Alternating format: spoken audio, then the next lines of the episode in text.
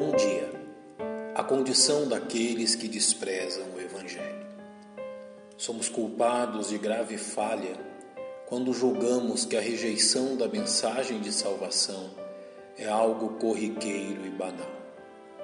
O plano de redenção elaborado por Deus Pai na eternidade, executado por Deus Filho em sua encarnação e aplicado por Deus Espírito pela fé nos corações, ocupa o centro do drama humano, não podendo sua rejeição ser tratada senão como a mais grave impiação que um homem pode realizar. Ao apresentar a doutrina da justificação pela fé aos cristãos romanos, o apóstolo Paulo também os advertiu sobre a condição daqueles que rejeitam o Evangelho.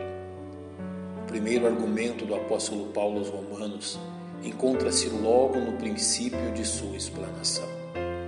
Porque do céu se manifesta a ira de Deus sobre toda a impiedade e injustiça dos homens, que detêm a verdade em injustiça. Porquanto o que de Deus se pode conhecer, neles se manifesta, porque Deus lhe o manifestou.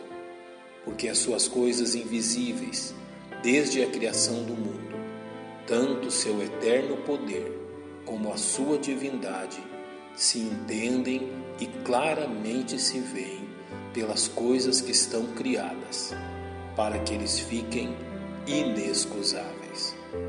O argumento usado pelo apóstolo é grave.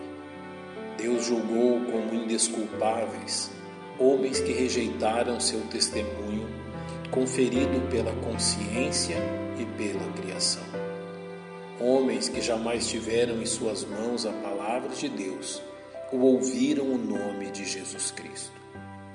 Deus considerou que os recursos dados eram suficientes para levá-los a se submeterem a Ele.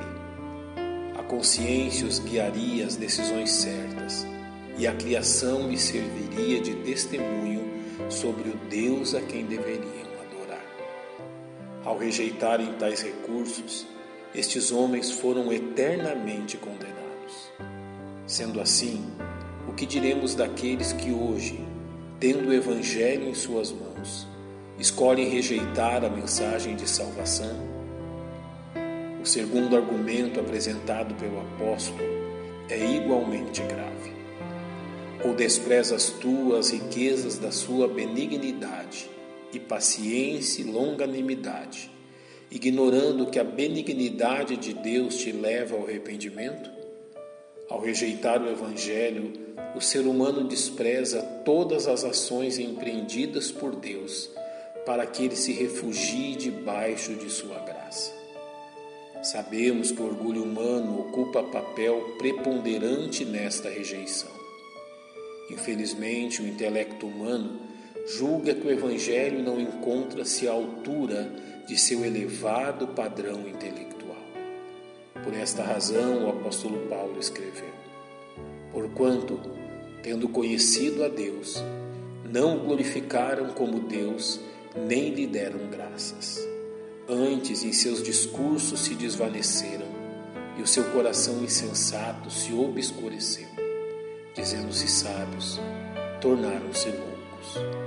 O desprezo pela ação graciosa de Deus fecha a estes homens a única porta de salvação, uma vez que determinaram em suas mentes rejeitar a verdade a eles oferecida.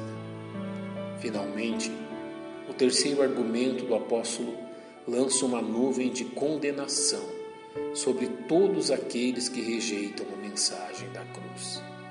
Mas, segundo a tua dureza e teu coração impenitente, entesoura ira para ti no dia da ira e da manifestação do juízo de Deus.